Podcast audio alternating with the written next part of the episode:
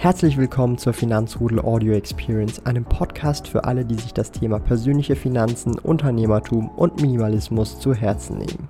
Hier lernst du wertvolle Tipps und Erfahrungen, die du in deinem Leben praktisch anwenden kannst. Mein Name ist Thomas Brandon Kovac, auch bekannt als Thomas der Sparkojute. Ich bin Unternehmer und führe den größten Schweizer Finanz-YouTube-Kanal und Finanzblog sparkojute.ch.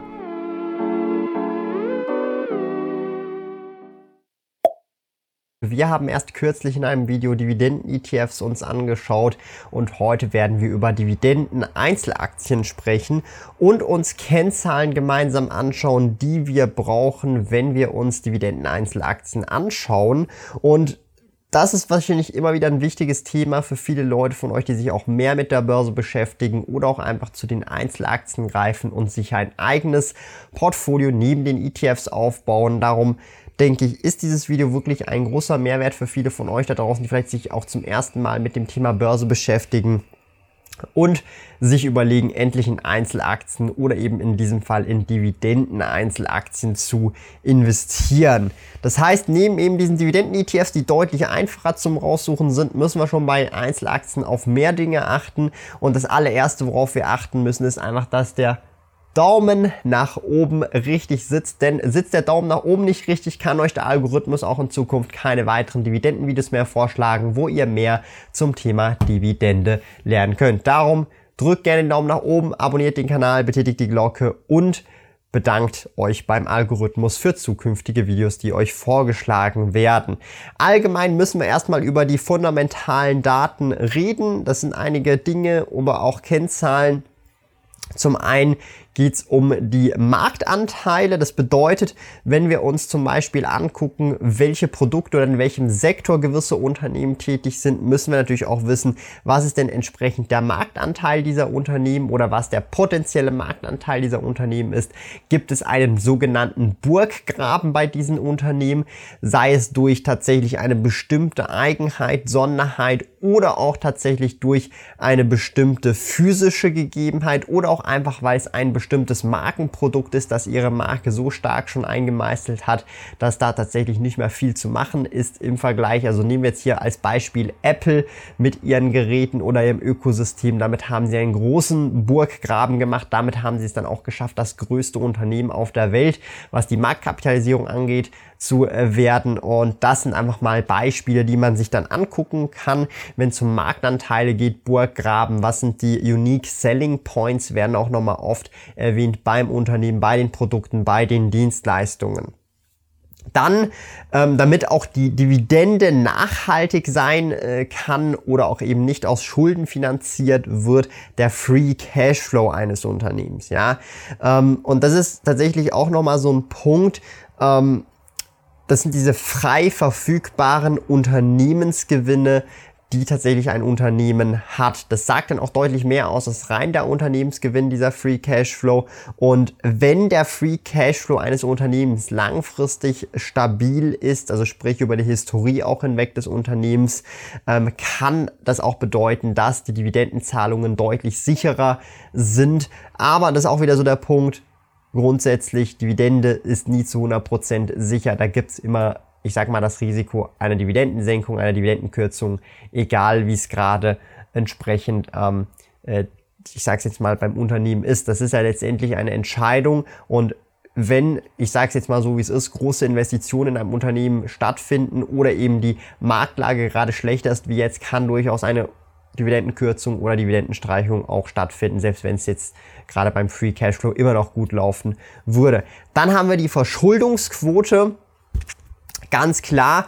Und letztendlich, und das ist auch immer wieder so der Punkt, wir haben viele Unternehmen oder praktisch alle börsennotierte Unternehmen haben in irgendeiner Form, Form einfach Schulden oder Fremdkapital. Und hier kann man natürlich Daumen mal Pi ist immer schwierig, hier eine genaue Zahl zu sagen, aber sehr oft sagt man, okay, das drei- bis vierfache des Unternehmensgewinn können die Schulden sein. Wenn das in dem Bereich ist oder tatsächlich deutlich weniger, dann wirtschaftet das Unternehmen äh, gesund tatsächlich. Und außerdem ist auch nochmal so ein wichtiger Punkt, es sollte höchstens doppelt so hoch, und das ist auch wirklich allerhöchstens doppelt so hoch wie das Eigenkapital sein. Das würde bedeuten 33 Prozent, 34 Prozent Eigenkapital und 66 Prozent äh, Fremdkapital, also die Verschuldungsquote maximal. Aber das wäre schon die obere Grenze. Viele Unternehmen haben dann vielleicht auch eine 40-60 Quote, also 60 Prozent Eigenkapital, eine 50-50-Quote. Das könnt ihr natürlich auch alles auch bei den Kennzahlen oder auch bei diversen Aktienscreenern, die ihr verwendet, einfach mal auch angucken. Dann auch ein sehr wichtiger Punkt, die Payout Ratio. Das ist der Anteil oder ich sage mal das Verhältnis zwischen dem eigentlichen Gewinn des Unternehmens oder das Gewinn pro Aktie eines Unternehmens mit der entsprechenden Dividende. Und das ist halt dann die Payout Ratio. Ich gebe euch ein super einfaches Beispiel. Wenn ein Unternehmen wie Nestle ein Franken Dividende ausschüttet und zum Beispiel zwei Franken Dividende Gewinn pro Aktie macht, dann bedeutet das, dass die Payout Ratio 50 Prozent ist, weil wir rechnen in diesem Kontext Kontext 1 durch 2 und das gibt dann halt eben die 50 Prozent, meine Lieben. Und das ist halt die Payout Ratio. Eine gesunde Payout Ratio kann man sehr oft sagen, liegt zwischen 40 bis 60 Prozent oder wesentlich darunter. Je höher diese Payout Ratio wird, 70 Prozent, 80 Prozent oder gar 90, 95 oder sogar 100 Prozent oder mehr, wenn natürlich die Payout-Ratio längerfristig bei 100% oder mehr ist, dann sollten da langsam die Alarmglocken läuten, weil dann auch einfach aus der Substanz gezahlt wird mit der Zeit und das tut natürlich dann auch dem Unternehmen langfristig eben nicht gut. Ich verwende als Schweizer den Aktienbroker Swissquote. Kunden können die Swissquote Lounge in Zürich, Bern und Gland kostenlos besuchen. Dort gibt es gratis Kaffee und Schokolade. Wenn du ein Swissquote Depot eröffnest, besuche sparkoyote.ch slash Swissquote und verwende dabei den Aktionscode MKT-Sparkoyote, um 100 Franken Trading Credits zu erhalten. Gilt nur für in der Schweiz wohnhafte Personen. Alle relevanten Links und Informationen findest du in den Podcast Show Notes.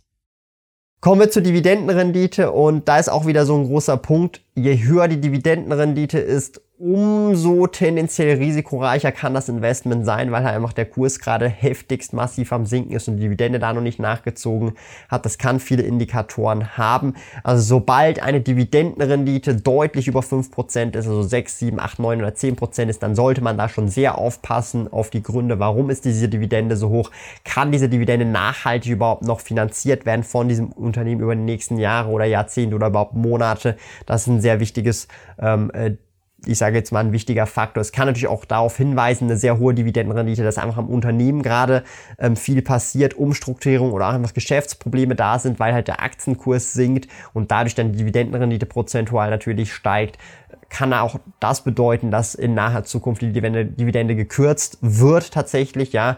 Das haben wir jetzt auch zum Beispiel ähm, während der Pandemie bei Unternehmen wie Shell und Co. gesehen. Also das ist auch keine Seltenheit. Also man sollte immer hinterfragen, warum ist gerade eine Dividendenrendite enorm hoch und kann man diese rational begründen und kann diese nachhaltig überhaupt auch so hoch bleiben oder ist das nur gerade eine Momentaufnahme?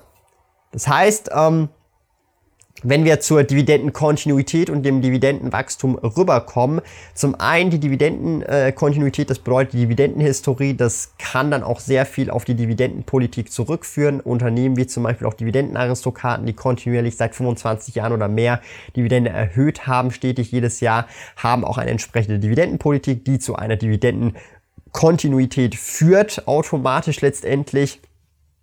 Es ist nie eine Garantie, aber es sind Tendenzen und Wahrscheinlichkeiten, wie eben agiert wird.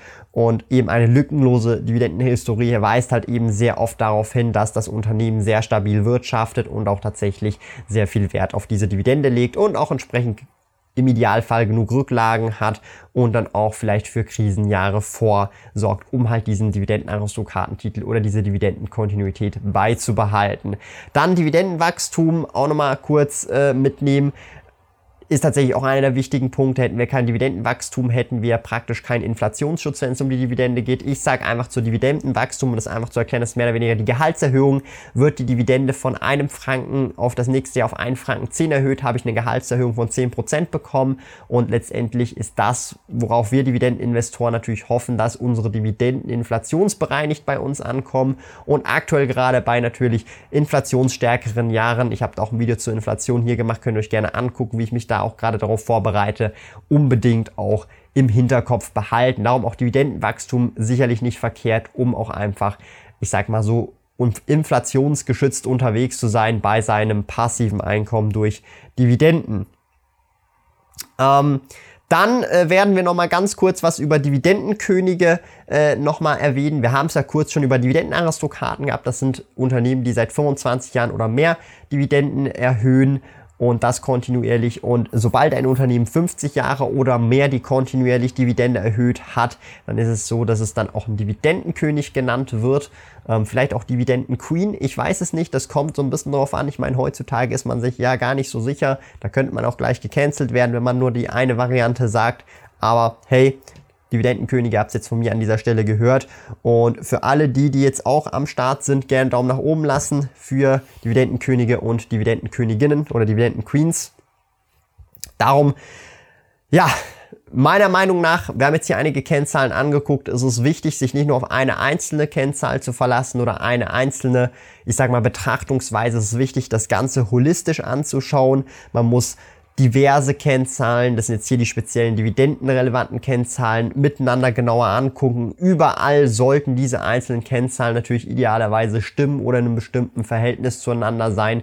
Wenn das natürlich stimmt, sind das schon mal gute Indizien. Dann kann man natürlich auch noch das Geschäftsmodell an sich anschauen, eben mit dem Burggraben, mit den Marktanteilen oder mit den potenziell möglichen Marktanteilen in Zukunft. Wenn man das jetzt mit der Tabakbranche vergleicht, die tendenziell vielleicht auch eher schrumpft, wenn man sich das mal anschaut, kann das natürlich sein, dass das zwar schön und gut ist, dass man eine hohe Dividende bekommt, die aktuell gut Gewinne machen, aber wie sieht es in Zukunft in 10 Jahren aus, in 20 Jahren? Wie sieht es da mit den Marktanteilen aus, mit den Kunden? Werden die überhaupt noch dieses Produkt haben wollen? Also das sind alles Dinge, die man dann holistisch gemeinsam anschaut und dann letztendlich dann eine Entscheidung machen kann, ob jetzt zum Beispiel eine dieser Einzelaktien oder eine Einzelaktie in das Dividendenportfolio, in die Dividendenstrategie äh, oder ins Dividendenstrategieportfolio reinkommt, entsprechend angucken kann und eben alternativ, wenn man dann keinen, doch keinen Bock auf Einzelaktien hat, gibt es auch Dividenden-ETFs, wo man deutlich weniger Aufwand hat. Da könnt ihr gerne das Video abchecken. Da habe ich genau fünf Dividenden-ETFs mit euch genau angeschaut und auch verglichen. Darum checkt das auch gerne ab. Und ansonsten würde ich an dieser Stelle einfach mal sagen, ist der Daumen oben, wird man euch loben und die Dividende wird hoffentlich gesichert sein an dieser Stelle. Darum vielen Dank fürs Zuschauen, vielen Dank fürs Abonnieren und vielen Dank fürs Gesundbleiben. Stay healthy, get wealthy.